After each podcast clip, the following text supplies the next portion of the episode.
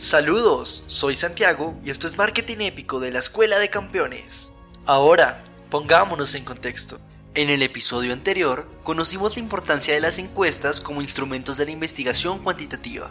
Definimos a una variable como una característica que describe e identifica algo que puede cambiar de valores. Finalmente, conocimos que las encuestas deben ser presentadas por grupos de variables. Primero las descriptivas, luego las de interés particular y por último la del objetivo de la investigación. Este es el episodio 11. Divide, agrupa clientes y reina. Conquista tu trono.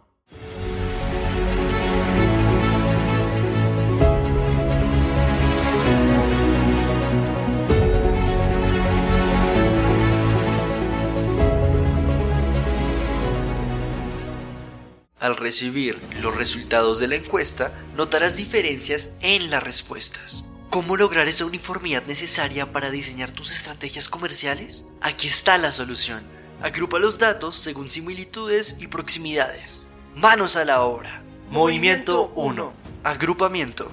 Imagínate estar trabajando en un banco lleno de clientes. Hay jóvenes, adultos, algunos adinerados, otros que apenas llegan a fin de mes, una mezcla loca de personalidades y preferencias. ¿Puedes usar la misma estrategia de marketing para todos ellos? Claro que no. Sería como intentar enseñarle surf a un pez. Pero... Aquí entra en juego nuestro héroe, el clustering. No, no es un superhéroe de historieta, sino una herramienta poderosa en el mundo del marketing. Piénsalo como un organizador de fiestas, pero en lugar de grupos de amigos, organiza grupos de clientes con cosas en común. Este tipo de fiestas no son aburridas, es como una pista de baile de algoritmos que se sumerge en una montaña de datos. Luego, agrupa a tus clientes en pandillas de intereses similares, basándose en la cercanía de los datos. Esta herramienta se basa en el concepto de algoritmo y aprendizaje automático, que busca relaciones entre tus clientes y descubre cuál es su grupo principal es como encontrar almas gemelas en un mundo de compradores. Shh, te cuento un secreto. Este concepto tiene el poder de incluir a un nuevo cliente en un grupo existente, como si les diera la bienvenida a una fiesta VIP. Si agrupas por afinidad, éxito en tu realidad. Entonces, ¿estás emocionado para saber más sobre cómo el clustering, basado en la cercanía de datos, puede hacer que tu estrategia de marketing sea como un traje a la medida? Sigue escuchando Movimiento 2. Métodos.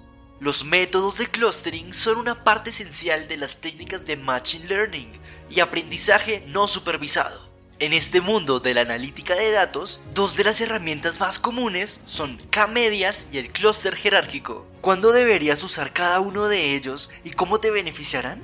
Empecemos por el primero. El clúster de K-medias es ideal cuando deseas agrupar datos basados en características de variables escalares de los clientes que estás analizando. Por ejemplo, años de experiencia crediticia, saldo mensual bancario, días de retraso en los pagos o la edad. El proceso es simple. Primero, decides cuántos grupos deseas crear según tu criterio. Algunos ven esto como un desafío, pero no te preocupes. Segundo, encuentras los centros de los clusters, es decir, los valores centrales de un grupo de datos. Tercero y último, iteras los centros de los datos hasta encontrar el centro más cercano a los demás. ¿Suena complicado? Tal vez, un poco. ¿Difícil? Para nada.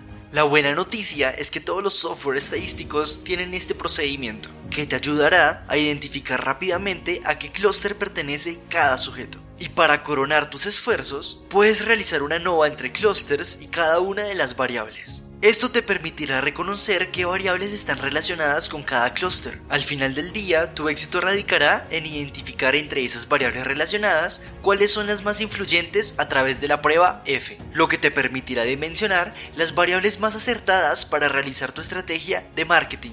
Lo que se mide, se gestiona. Peter Drucker. Movimiento 3. Jerarquía.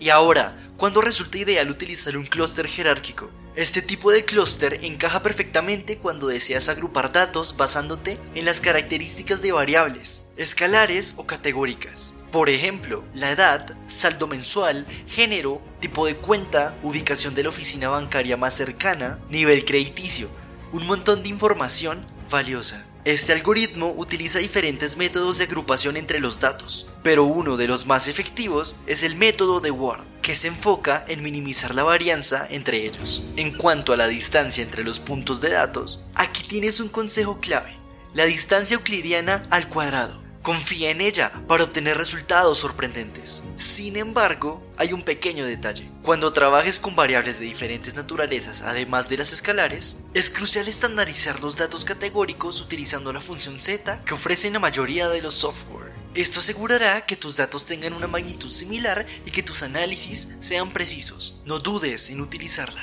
Pero espera, aquí viene algo genial. Con este método de jerarquización tendrás acceso a herramientas como el dendograma. No te asustes por el nombre. Es simplemente un conjunto de líneas verticales que te muestran cómo se agrupan los clientes en diferentes niveles. Es como una red de relaciones entre ellos. Además, verás líneas horizontales que indican grupos de clientes con características similares. Lo mejor de todo es que puedes realizar estos análisis en softwares como SPSS, R o JASP. Así que la pregunta es, ¿por qué esperar más? Es hora de empezar a agrupar y descubrir lo que este clúster jerárquico puede hacer por ti. Próximo episodio, normalidad de los clientes. Aprende a determinar cuándo los datos tienen estadísticamente una distribución normal, basados en la campana de Gauss, ya que nuestro objetivo es que los resultados puedan ser aplicados a la mayoría de los clientes y no a unos pocos. Este fue el episodio 11 de Marketing Épico de la Escuela de Campeones. Una nota práctica sobre lo que has escuchado. Presentamos solo conceptos científicamente comprobados. Suscríbete a nuestro podcast para profundizar en los siguientes episodios. Mi nombre es Antes Vidia, Manuel Medina, nuestro escritor, productor y editor senior. El contenido fue potenciado con inteligencia artificial para la Escuela de Campeones. Hasta el próximo episodio. Chao, chao.